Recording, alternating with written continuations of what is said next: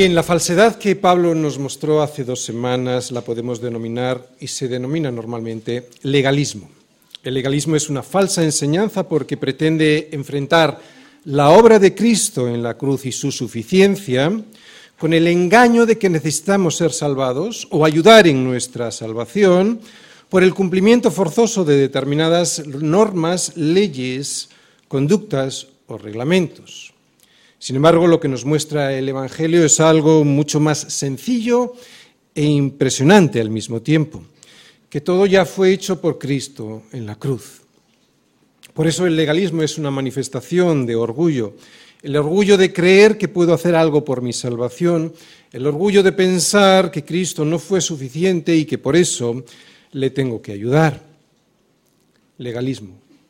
Lo vimos hace dos semanas. La falsedad que vimos el domingo pasado, el misticismo, provoca un choque entre Cristo como el único que nos puede dar la verdadera sabiduría y crecimiento espiritual y las visiones, sueños o éxtasis que supuestamente me pueden dar a conocer la voluntad de Dios para mi vida. O sea, que lo que yo siento sobre Dios dictará mi relación con Él y no la palabra, lo que yo me imagino sobre Dios va a ser lo que condicione mi relación con Él al margen de lo que esté escrito en la palabra. Y todo ello envuelto en un aire de supuesta piedad y humildad de aquel que dice que ha visto lo que no ha visto nunca o que se ha imaginado o lo que es peor, que ha visto pero que era del diablo. Por eso el misticismo, aparte de un peligro manifiesto, es una manifestación de vanidad, la vanidad de pensar que a mí Dios me habla más y mejor que a los demás, porque como tengo un mejor acceso a su presencia gracias a mis sueños, éxtasis y visiones, misticismo. La falsedad que veremos hoy la podríamos denominar ascetismo y pretende conseguir más santidad y una mayor espiritualidad por forzar al cuerpo a cosas que no están en la escritura e incluso que son contrarias a la escritura, para así ser mejores delante de Dios. Forzar al, cuerpo con cosas tales como no manejes, ni gustes, ni aun toques, en conformidad a mandamientos y doctrinas de hombres, forzar al cuerpo con cosas como estas es una manifestación de soberbia. La soberbia del yo puedo estar más cerca de Dios que los demás, porque como tengo un mayor dominio de mi cuerpo, Luego hablaremos de la distinción que hay que hacer entre ascetismo y dominio propio, ¿de acuerdo? Porque sí que hay que tener un dominio propio. Orgullo, vanidad y soberbia, esto es lo que producen las obras de la carne como el legalismo, el misticismo y el ascetismo, frente a los frutos del Espíritu. ¿Recordáis?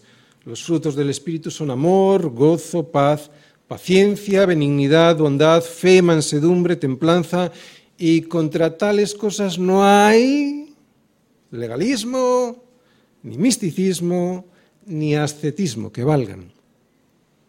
Los falsos maestros pretendían cambiar la verdad que Dios nos ha revelado en su palabra y que los apóstoles nos han enseñado por un sistema religioso de invención humana en el que los ritos del legalismo, las propias opiniones basadas en los éxtasis, visiones y sentimientos personales del misticismo y las obras de mortificación del cuerpo del ascetismo sustituían a la sencillez del Evangelio. Eso es lo que pretendían los falsos maestros. Esto es lo que hacían y enseñaban los falsos maestros en Colosas. Y esto es lo que a veces, eh, aunque de una manera muy civilina y sin, y sin apenas darnos cuenta, se enseña en ciertos grupos religiosos y en todas las religiones. Que tienes que hacer algo para salvarte. Que si no haces algo por ti mismo no podrás salvarte. Y esto es lo contrario al Evangelio. El Evangelio nos muestra la posibilidad de recibir un regalo, no un cobro. El regalo de que todo lo que necesitamos para nuestra salvación ya fue hecho por Cristo en la cruz y que para poder disfrutar de ese regalo solo tenemos que reconocer nuestras deudas y aceptar el regalo del perdón. Regalo que ahora sí una vez recibido ya produce frutos agradables para Dios y antes no, antes de recibir ese regalo, no, porque ahora, ahora después de recibir ese regalo sí que ya puedo presentar mis obras ante Dios sin pretender cobrarle nada, porque eso es una aberración ante Dios y ante la obra de su Hijo, sino que lo que le presento ahora, como ya lo tengo todo, son frutos, frutos de justicia que son por medio de Jesucristo para gloria y alabanza de Dios. ¿Os dais cuenta? Frutos que surgen de un corazón cambiado por medio de Jesucristo y por eso ahora sí que pueden ser para gloria y alabanza de Dios. Ahora sí, ahora sí que Dios acepta esos frutos. ¿Por qué? Pues porque lo que ahora surge de mí no son obras vanamente hinchado por mi propia mente carnal para recibir los réditos de mi buen comportamiento en forma de salvación, sino que ahora son frutos que le dan la gloria solo a Él, porque son frutos de justicia hechos por medio de Jesucristo y sin esperar nada a cambio sin esperar nada a cambio, porque entre otros motivos ya fue todo hecho sin que yo hiciese nada. Pero al que obra, al que obra no se le cuenta el salario como gracia, sino como deuda.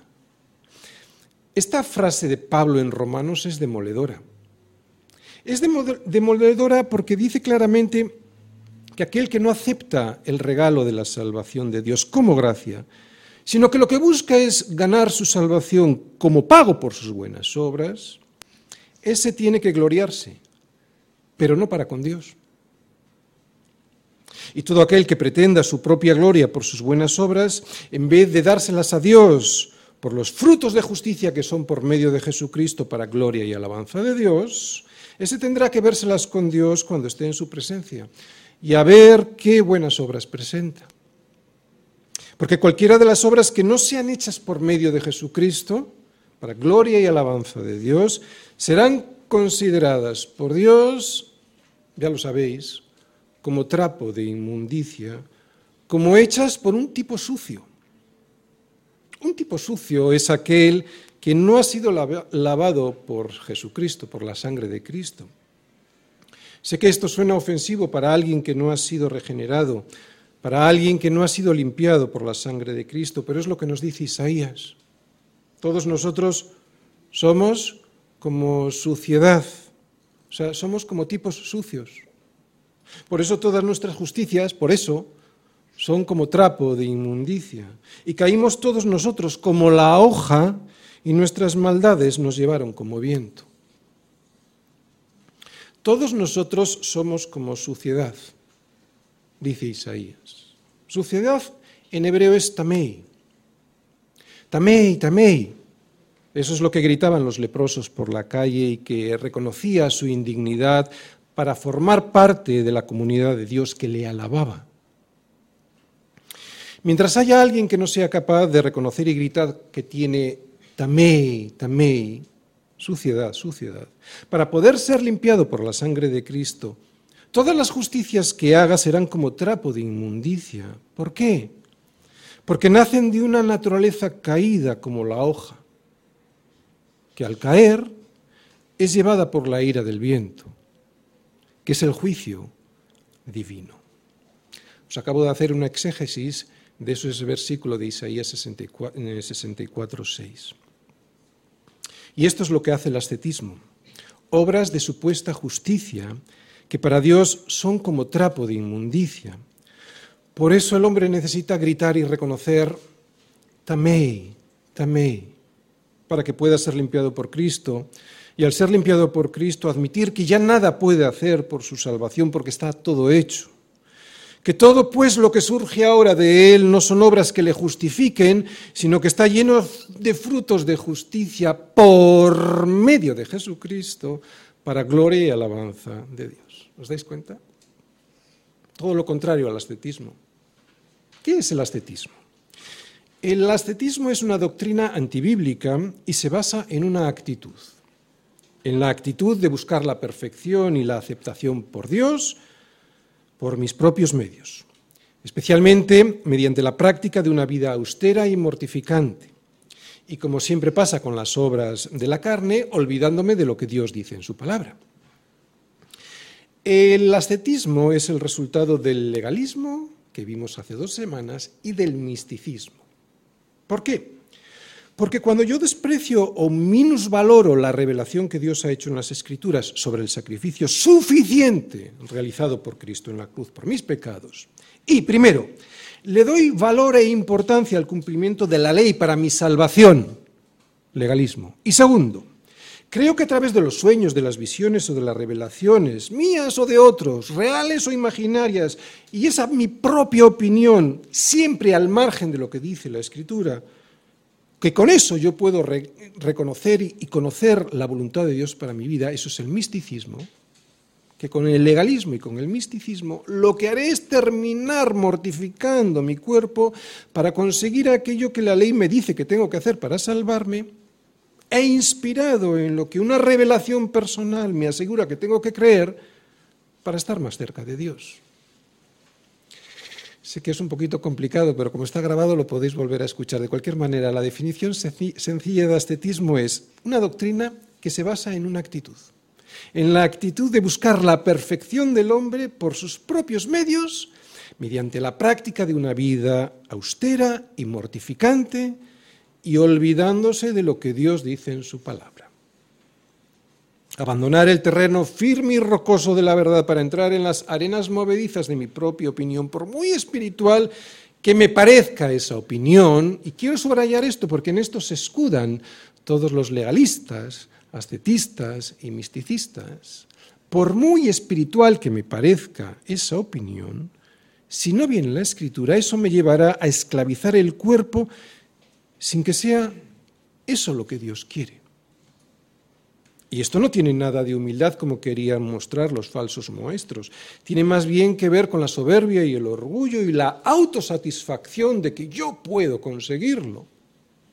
Es verdad que barnizada de piedad, pero orgullo al fin y al cabo. A ver, atención, toda la autodisciplina que pretenda sustituir mi relación personal con Cristo, en, en, vez de producir humildad va a producir orgullo. En lugar de alejarme del pecado, y esto es muy importante, me va a acercar más a Él. En lugar de llevarme a la santidad, me alejará de ella. Y atención, porque no estamos hablando de que lo que hay que hacer sea libertinaje, vicio o desenfreno. ¿De acuerdo? ¿Sabéis cuál es el equilibrio? El equilibrio, siempre es Cristo. Y hoy vamos, como siempre, especialmente en esta carta de Pablo a los colosenses, vamos a ver a Cristo siempre como el equilibrio. El problema no está en la disciplina, porque no nos ha dado Dios espíritu de cobardía, sino de poder, de amor y de dominio propio. Por lo tanto, otra vez, el problema no está en la disciplina, el problema no está en la disciplina del dominio propio, el problema está en el corazón cuando pretende ganarse aquello que ya ha sido ganado por Cristo en la cruz, ¿entendéis? Cuando yo creo que soy más apto que mi hermano para recibir algo de Dios, y creo que lo soy porque soy capaz de martirizar mi cuerpo para conseguir la aprobación de Dios y Él no, es cuando he caído en el ascetismo. Colosenses, cuidado con las prácticas que nos llevan a pensar que podemos ser más aceptables delante de Dios por martirizar nuestro cuerpo cuando Dios no dice nada de eso en su palabra. Cuidado colosenses con el ascetismo, no os vayáis a quedar sin premio. No te quedes sin premio. Tercera parte. Por forzar al cuerpo a dogmas de hombres. Colosenses 2, versículos del 20 al 23. Dice Pablo, por tanto, Nadie os juzgue en comida o en bebida o en cuanto a días de fiesta, luna nueva o días de reposo, todo lo cual es sombra de lo que ha de venir, pero el cuerpo es de Cristo. Nadie os prive de vuestro premio, afectando humildad y culto a los ángeles, entremetiéndose en lo que no ha visto, vanamente hinchado por su propia mente carnal, y no asiéndose de la cabeza, en virtud de quien todo el cuerpo, nutriéndose y uniéndose por las coyunturas y ligamentos, crece con el crecimiento que da Dios. Pues si habéis muerto con Cristo en cuanto a los rudimentos del mundo, ¿Por qué Colosenses, como si vivieseis en el mundo, os sometéis a preceptos tales como no manejes, ni gustes, ni aun toques, en conformidad a mandamientos y doctrinas de hombres, cosas que todas se destruyen con el uso? Tales cosas tienen a la verdad cierta reputación de sabiduría en culto voluntario, en humildad y en duro trato del cuerpo, pero no tienen valor alguno contra los apetitos de la carne. Colosense, no te quedes sin premio. No te quedes sin el premio por haber, por querer ganártelo por ti mismo, a través de, ¿recordáis?, el legalismo del cumplimiento de normas, por el misticismo de buscar otro medidor que no sea Cristo para adquirir más conocimiento y crecimiento espiritual, y tercero, por pretender acercarte a Dios por el ascetismo de buscar la perfección y la aceptación de Dios por tus propios medios carnales. ¿Por qué? Pues porque habéis muerto con Cristo. Versículos del 20 al 23. Pues si habéis muerto con Cristo en cuanto a los rudimentos del mundo, ¿por qué como si vivieseis en el mundo os sometéis a preceptos tales como no manejes, ni gustes, ni aun toques, en conformidad a mandamientos y doctrinas de hombres, cosas que todas se destruyen con el uso? Tales cosas tienen a la verdad cierta reputación de sabiduría, en culto voluntario, en humildad y en duro trato del cuerpo, pero no tienen valor alguno contra los apetitos de la carne. Bueno, colosenses, este es el esquema que os voy a poner hoy. Fijaros, es un poco largo, pero a ver si podemos, nos puede ayudar un poquito. Primera parte, vivís en un mundo diferente. ¿Vale? Versículo 20, primera parte. Por eso, segunda parte, tenéis libertad en Cristo versículo 20, segunda parte, hasta el 22, primera parte. Tercera parte, tenéis libertad en Cristo, por eso no necesitáis estar sometidos a los mandamientos de los hombres, mandamientos que se destruyen con el uso. Cuarta parte, mandamientos que producen una falsa humildad. Quinta parte, mandamientos que imponen un duro trato al cuerpo. Y sexta parte, mandamientos que no pueden hacer nada contra el pecado, sino todo lo contrario. Este sería el esquema. Bien, vamos a intentar explicarlo. Es un poco complicado, pero seguramente si ponéis un poquito de atención, algo aprovecharéis. El ascetismo era un problema entre los colosenses y lo sigue siendo al día de hoy, porque queriendo tener en sus vidas santidad y pureza, ¿y quién no la quiere tener en la iglesia, verdad? Queriendo tener santidad y pureza, resulta que estaban a punto de producir todo lo contrario, orgullo y más pecado el orgullo de yo lo puedo hacer mejor que los otros y acercarnos más al pecado, que surge al prohibirme a mí mismo algo que Dios considera bueno, pero que sin embargo yo me lo restrinjo. Yo creo que todos aquí hemos hecho, sobre todo después de campamentos o de alguna reunión especial, listas como lo voy a hacer, lo voy a hacer, ¿no? Cosas que evidentemente pues hay que hacer porque están en la escritura, pero otras que no aparecen en la escritura, ¿verdad? Lo voy a hacer, lo voy a hacer. ¿Cuál es el resultado de esas listas? En mi caso siempre ha sido peor. Es curioso. Vamos a intentar ver por qué. Vamos a intentar ver por qué. Parece complicado. Por eso lo voy a intentar explicar. Y además voy a dar ejemplos. Pero vamos por partes. Primera parte. Vivimos en un mundo diferente. Pues si habéis muerto con Cristo en cuanto a los rudimentos del mundo. Lo que significa haber muerto con Cristo es que en algún, en algún sentido ya no vivimos en este mundo. Vivimos en un mundo diferente. Y aunque siempre lo explico, es bueno repetirlo. Los cristianos vivimos en un mundo diferente, pero no porque nos encerremos en un monasterio, gran error de, por ejemplo, los católicos, ¿verdad? Para no contaminarnos con el resto de las personas, sino porque no participamos de su sistema de valores porque no participamos de los rudimentos del mundo. Esto es lo que significa vivir apartados para Dios en santidad. Por eso es un mundo diferente, que además se perfeccionará cuando nuestros cuerpos sean glorificados en su presencia, en la presencia de Dios. Pero incluso ya desde aquí, ya hemos muerto con Cristo en cuanto a los rudimentos del mundo. Eso es lo que le dice Pablo a los colosenses. La muerte y la resurrección de Cristo nos traslada ya desde aquí a un mundo que es muy diferente, porque seguro que recordáis el reino de Dios no es comida ni bebida, sino justicia, paz y gozo en el Espíritu Santo. Y una de las cosas que significa esto es que no medimos la santidad nosotros por cosas como la comida y la bebida. Por ejemplo, nosotros no medimos o no debiéramos medir la santidad por los centímetros de la falda de las mujeres, aunque evidentemente hay que vestir con dignidad como, dice la Escritura. Nosotros no medimos o no debiéramos medir nuestra santidad por si bebemos o no bebemos alcohol, aunque evidentemente hay que beber con moderación, como dice la Escritura, o no beber para no hacer caer a mi hermano o a mí mismo si tengo esa debilidad. Y tampoco medimos la santidad, y ya es el tercer ejemplo, cuando dejamos de ir al cine, porque evidentemente podemos ir al cine, aunque hay que vigilar con lupa aquello que van a ver nuestros ojos, como recomienda la escritura y el sentido común. Por lo tanto, y resumiendo, nosotros no medimos nuestra santidad en base a cosas como el comer y el beber. No medimos nuestra santidad por cosas como estas, porque el reino de los cielos no es comida ni bebida, sino justicia, paz y gozo en el Espíritu Santo.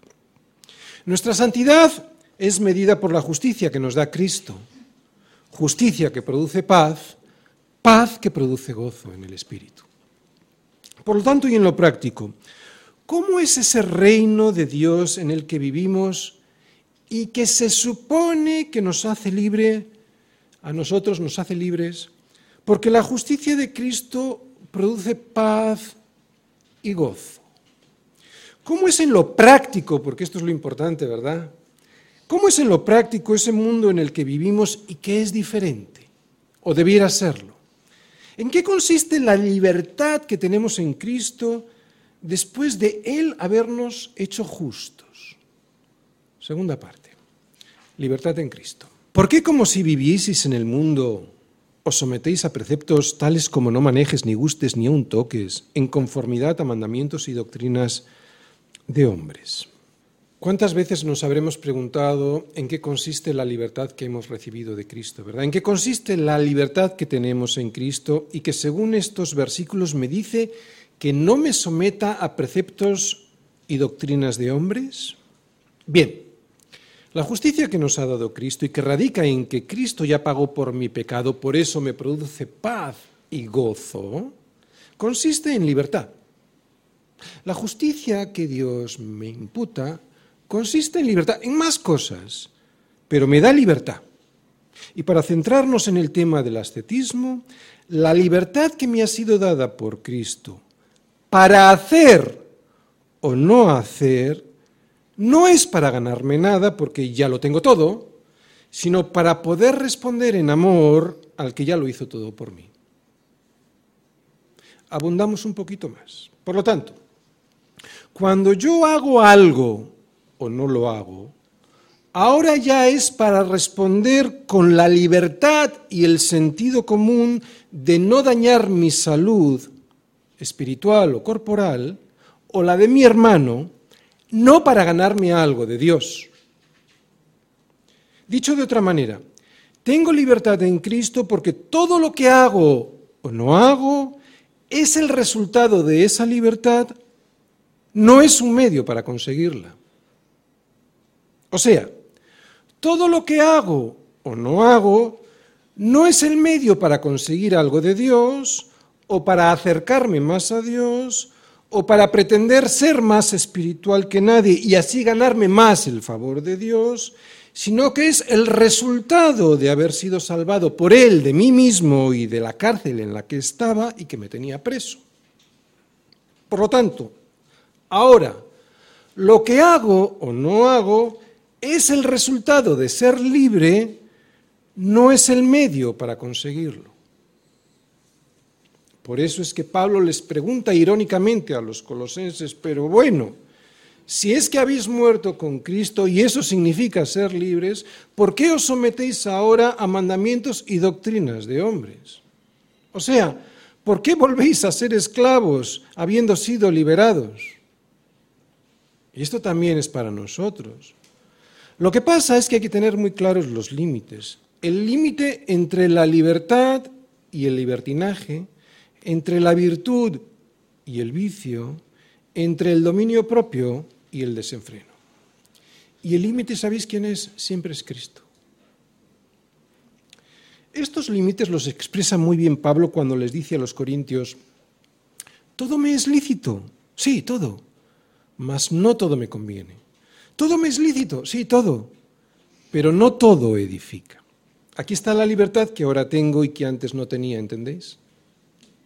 Me separo de lo que no me conviene y de lo que no edifica, y esto es santidad, pero no lo hago para ganarme nada, ni para ser mejor que nadie, ni para ser más espiritual que el resto, sino para poder agradar a Dios. Lo hago para Dios. Lo hago en libertad para Dios. Exactamente igual que hace un hijo con su padre, ¿no? que le quiere agradar, porque reconoce ese hijo el trabajo que ha hecho su padre para que él esté ahí, ¿no? tanto trabajo para que Él esté, por ejemplo, en la universidad. El trabajo que Dios ha hecho en la cruz para que nosotros estemos en la salvación debiera ser eso, honra y agradecimiento y por lo tanto responder en honra y en agradecimiento y no estar sometidos a mandamientos de hombres, ¿entendéis? ¿Cuál es el límite? Por eso esta libertad que se llama santidad no es otra cosa, como acabo de decir, que agradecimiento, honra y sentido común.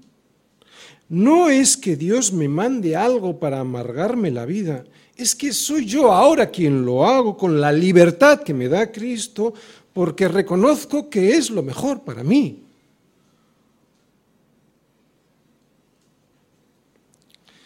Por eso ahora le doy la gloria y la honra solo a Él, por habérmelo mostrado y por ser Él quien es. Y otra vez hay que repetir un asunto muy delicado. Cristo nos ha llamado a vivir en libertad y no en la esclavitud de la ley de los mandamientos de los hombres. Sí, claro que sí, pero cuidado, porque esa libertad está gobernada por dos principios. Vamos a verlos. Vamos todos a Gálatas 5, versículo 13. Porque vosotros, hermanos, a libertad fuisteis llamados, solamente que no uséis la libertad. Primer principio como ocasión para la carne, sino, segundo principio, servíos por amor los unos a los otros. Lo voy a intentar explicar. Lo que Pablo les dice con estas palabras a los Gálatas es, primero, que no se use la libertad como un pretexto para caer en pecado y segundo, que la libertad que ahora tenemos en Cristo se use para amar y servir a los demás. Podemos poner muchos ejemplos sobre estos límites a la libertad que tenemos en Cristo. Yo voy a poner solo dos, pero a ver si con estos dos ejemplos lo entendemos. Un ejemplo. Yo en ocasiones os he recomendado que no tengáis televisión en casa y lo hago porque pienso sinceramente que por esa pantalla no sale prácticamente nada bueno y sí mucho de lo peor de este mundo y que después de poco tiempo eso termina conformándonos a él, a ese mundo y a su sistema de valores. ¿Quiere decir esto que yo os obligo a que no la tengáis? Evidentemente no. Yo no soy nadie para hacerlo y en mi condición de pastor tengo que tener mucho cuidado de que parezca que hay que obedecer lo que yo digo, porque entonces caería en legalismo y o ascetismo. Pero tengo que decir lo que pienso. Yo no la tengo. Y no la tengo no por ser o parecer más santo que los demás. Lo hago porque no me beneficia en nada, más bien todo lo contrario. Si tú tienes una televisión y solo ves documentales, perfecto. Si la tienes y además ves debates políticos o tertulias del corazón, pues ¿qué le voy a hacer? No me parece lo más edificante del mundo, pero si crees que no te afecta, adelante. Solo recuerda los dos principios que acabamos de leer y que gobiernan tu libertad. Primero, libertad, pero no para pecar. Y esto lo que significa es que la Biblia me dice que tengo que tener cuidado, en este caso, por ejemplo, con la televisión, tengo que tener cuidado por lo que entra por la vista para no caer en los deseos de los ojos. Y segundo, servir al prójimo en amor. Y en este ejemplo, ¿cómo podría ser servir al prójimo en amor? Puede darse el caso que tengas la capacidad de ver ciertos programas de televisión sin mancharte.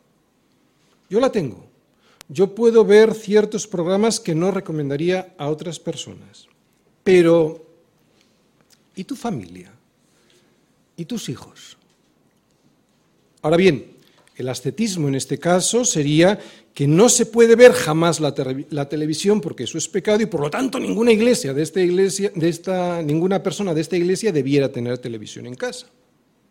Eso sería ascetismo. Supongo que algo parecido le pasaría a los colosenses con cosas tales como no manejes, ni gustes, ni aun toques.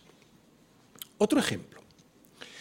¿Tenemos libertad para beber bebidas alcohólicas? Sí, claro que sí.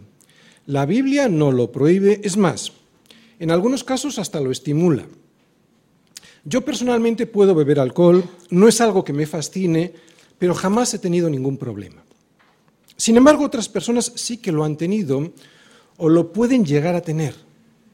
En este caso, la libertad consiste en no acercarse a ninguna botella, ni yo, si tengo el problema, ni yo, si hay un hermano en mi presencia que sí lo tiene, aunque yo no lo tenga.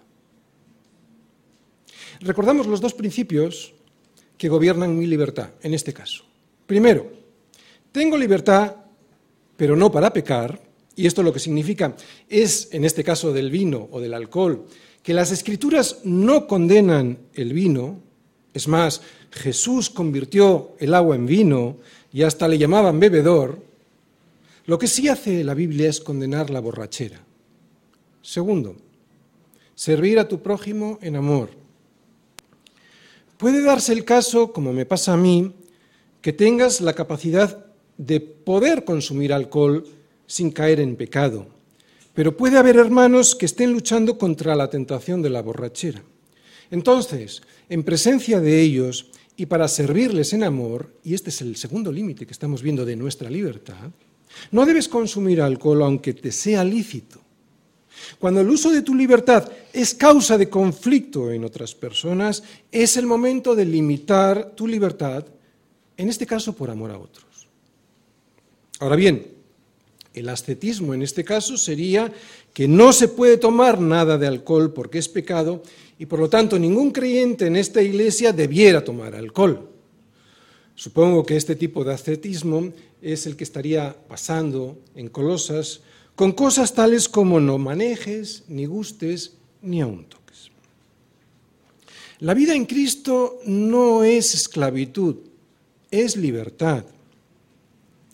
Debo agradar a Dios y sin duda la disciplina personal es esencial, pero lo debo hacer siguiendo a Cristo y no esclavizar. Cristo es el ejemplo, Cristo es el equilibrio.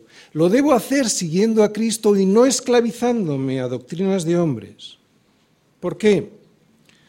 Porque todo eso se destruye con el uso. Tercera parte. Mandamientos que se destruyen con el uso. Cosas, todas ellas, aquellos mandamientos que hemos leído de los hombres, se destruyen con el uso. Fijaros, hay un pasaje en el que Jesús menciona en qué consiste esta destrucción. Es muy gráfico porque habla de que todas estas cosas, los mandamientos y tradiciones de los hombres, no está hablando de la ley, está hablando de los mandamientos y las tradiciones de los hombres terminan en la letrina. O sea, que se destruyen con el uso. Es gráfico por esto.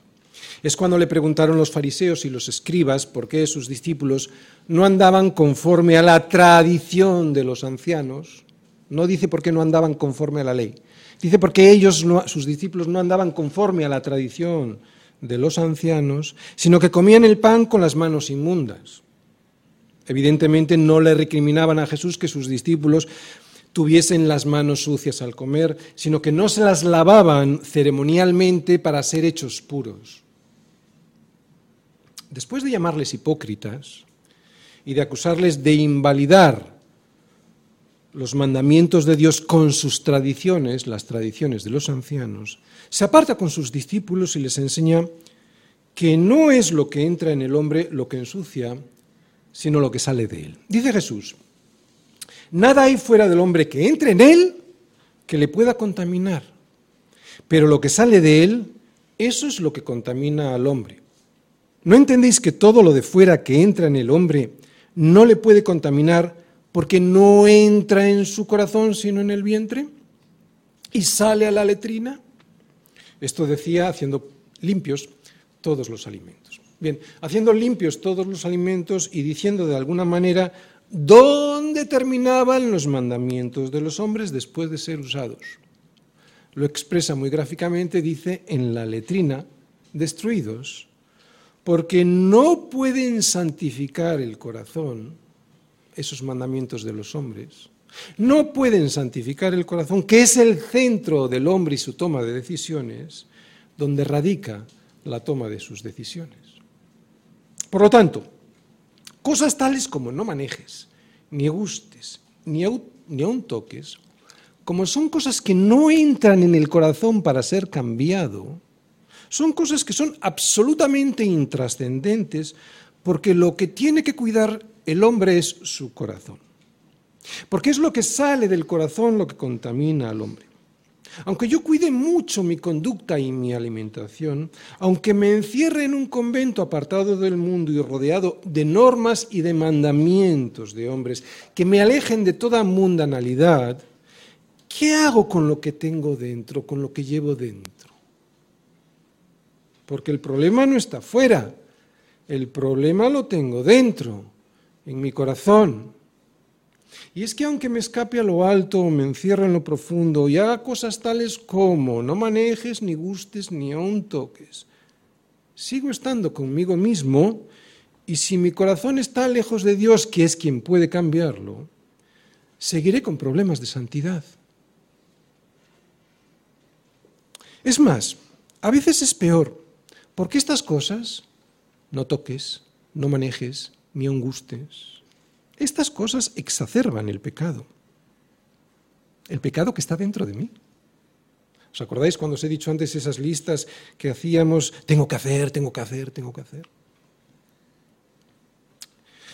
Bien, entonces, ¿qué puedo hacer? Si todos los mandamientos de los hombres no valen para nada porque se destruyen con el uso, ¿qué puedo encontrar que ayude a mi santidad, porque permanezca eso que quiero que ayude a mi santidad y no se destruya con el uso. Pues Pablo nos lo va a decir la próxima semana en el capítulo 3, yo os lo adelanto. Poned la mira en las cosas de arriba, no en las de la tierra. Colosenses, mirad a Jesús, porque solo Jesús permanece. Cosas tales como no manejes, ni gustes, ni aun toques, en conformidad a mandamientos y doctrinas de hombres, no valen porque son cosas que todas ellas se destruyen con el uso. Lo único importante es Jesús y atención, el ejemplo que de Jesús puedo seguir. Él es lo importante, Él es lo importante porque Él es lo que permanecerá para siempre. Y sabemos que Él puso también límites a su libertad. Él no vivió en vicio, ni en libertinaje, ni en desenfreno. Él hizo morir lo terrenal en su vida y eso no es ascetismo. Y yo si quiero llegar al final de mi carrera, sé que hay cosas que voy a tener que limitar y eso no es ascetismo. Seguir su ejemplo en libertad, pero no para pecar. Primer límite a mi libertad. Y en amor al prójimo, segundo límite. Son los dos principios, recordáis, que deben gobernar mi libertad. Eso es lo que cambiará mi corazón y no las normas y tradiciones que me imponen los hombres y que terminan en la letrina después del uso. Fíjate si no valen para nada estas cosas que imponen los hombres, que producen una falsa humildad, imponen un duro trato al cuerpo y no pueden conseguir nada contra el pecado. Versículo 23. Vamos a ver la cuarta, quinta y sexta parte. Tales cosas tienen a la verdad cierta reputación de sabiduría en culto voluntario, en humildad y en duro trato del cuerpo, pero no tienen valor alguno contra los apetitos de la carne. Bien, lo primero que vemos y que nos llama la atención es que Pablo dice que todas esas cosas que hacen los ascetas en culto voluntario, las hacen en culto voluntario, quiere decir. O sea, lo que quiere decir esto es que no se lo ha pedido nadie que lo hagan. Dios no le ha pedido que hagan eso. Por eso dice culto voluntario. Las hacen ellos porque quieren. ¿Entendéis la diferencia? Es un culto que parece sabio, pero no es la sabiduría de Dios. Es una religión inventada por ellos mismos. Esto es lo primero que vemos. Lo segundo que nos dice Pablo es que en el momento en el que alguien se autodisciplina de esa manera, cree que tiene más santidad que los demás y por eso automáticamente se llena de orgullo. La humildad que dicen profesar es falsa porque se creen mejor que los otros por tanto esfuerzo. Y lo tercero que nos dice Pablo es que después de haber dado un trato duro al cuerpo para conseguir mayor santidad, resulta que nada de todo esto puede hacer algo contra el pecado, porque el pecado lo llevo dentro de mí. El pecado no está fuera. Castigar al cuerpo no ayuda a la santidad, es más, la estropea. El ascetismo no promueve la santidad, sino que provoca el orgullo y alimenta la carne. Yo no puedo ni debo imponer mis reglas a los demás, pero sí que puedo conocer mis límites para cuidarme, ¿entendéis? Fijaros, yo no puedo ni debo imponer mis reglas a los demás, pero sí debo conocer mis límites para cuidarme. Y sabéis, eso a veces va acompañado de sufrimiento. Dicen los católicos que el sufrimiento santifica, pero eso es una gran mentira. La santidad es vivir apartados para Dios. El sufrimiento no santifica. Lo que sí es verdad es que la santidad siempre va acompañada de sufrimiento, que no es lo mismo. No tengo que buscar el sufrimiento para santificarme. Eso es ascetismo. Otra vez, no tengo que buscar el sufrimiento para santificarme. Eso es ascetismo. El sufrimiento no santifica. Lo que sí que es verdad es que la santidad siempre lleva aparejada el sufrimiento, que no es lo mismo. Termino. Acabamos de ver que uno de los problemas que acechaban a los colosenses, el ascetismo, consistía en que los falsos maestros les estaban prohibiendo muchas cosas buenas, con la supuesta afirmación de que esas cosas les harían, si las practicaban impuros, les alejarían de Dios y no les darían nada de santidad. Seguramente que estos falsos maestros les presionaban para que dejaran de comer su comida favorita, para que no bebiesen la bebida con la que disfrutaban, para que se olvidaran de los pasatiempos con los que se divertían, o incluso para que se abstuviesen de las relaciones sexuales con sus cónyuges. Todo ello con la excusa de que gracias a esa mortificación del cuerpo podrían llegar a ser más espirituales. Sin embargo, Pablo les dice que privarse de cosas que Dios no ha prohibido no vale para nada, que les lleva al orgullo y que además se siguen llevando encima el pecado porque queriendo yo hacer el bien, hay esta ley, que el mal está en mí. Son cosas que aunque tienen cierta reputación entre los hombres, no tienen ningún poder contra los apetitos de la carne. No importa la cantidad de autodisciplina que seas capaz de soportar, eso no me libra de este cuerpo de muerte. Hasta que no esté con Él, la solución para librarme de este cuerpo de muerte, sin caer en el ascetismo, solo se encuentra en Jesús, en aferrarme a Jesús, en asirme a la cabeza que es Cristo. No tengo ninguna posibilidad de permanecer firme en la vida cristiana si no me aferro a Jesús, que es quien me cambia el corazón. Él es mi equilibrio y mi sabiduría. Otra vez, Él es mi equilibrio y mi sabiduría, no los mandamientos de los hombres ni las doctrinas de los hombres.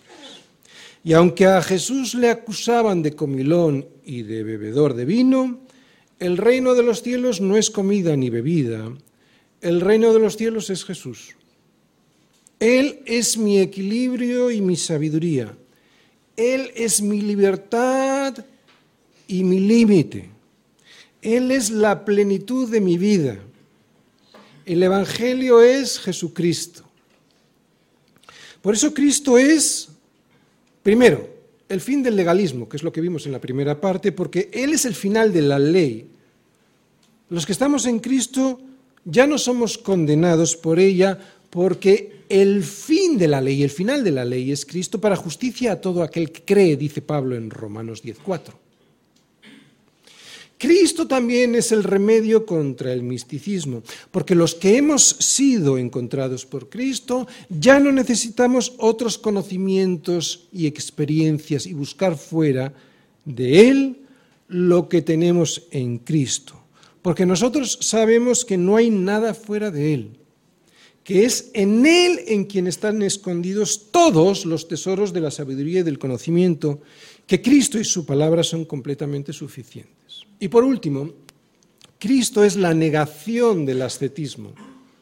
¿Recordáis? Le llamaban comilón y bebedor de vino. Es la negación del ascetismo. Es gracias a Él que puedo tener libertad y ser salvo. Su sacrificio fue totalmente suficiente para mí sin que yo tenga que añadir eh, sufrimiento para salvarme. Eso sería un desprecio al poder que tiene la sangre de Cristo derramada en la cruz por mí. Todo se trata de Cristo.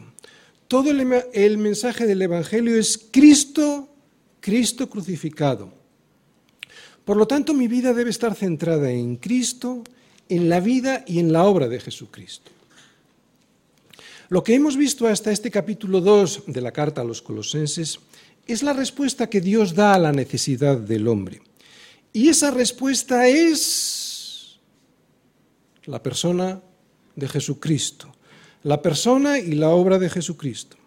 Es cierto que Pablo lo explica de una manera teológica, un poco teórica, poco práctica.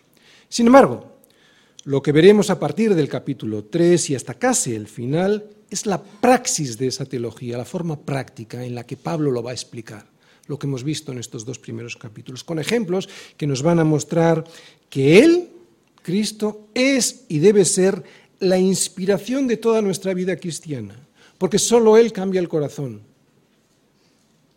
no los mandamientos y las doctrinas de los hombres. No sé si ha sido muy difícil la predicación. No sé cuántos de aquí habéis hoy aprendido algo porque es complicado, pero me daría me sería suficiente si la frase que yo os voy a decir ahora quedara en vuestro corazón.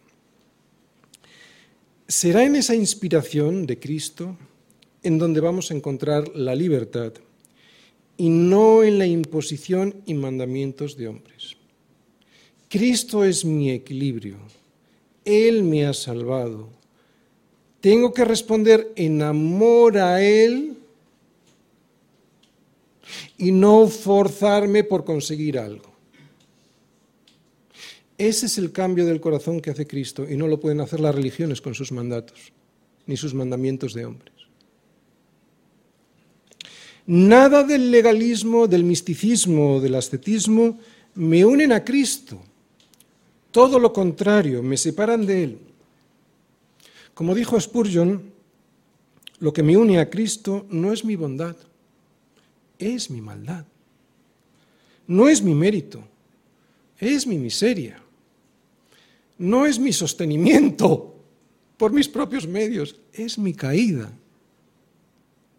No son mis riquezas, es mi necesidad. ¿Os dais cuenta qué es lo que nos une a Cristo? En este reconocimiento de nuestra más absoluta miseria espiritual, será en donde encontremos la libertad. ¡Wow! Otra vez. En este reconocimiento de nuestra más absoluta miseria espiritual, resulta que será en donde encontremos la libertad.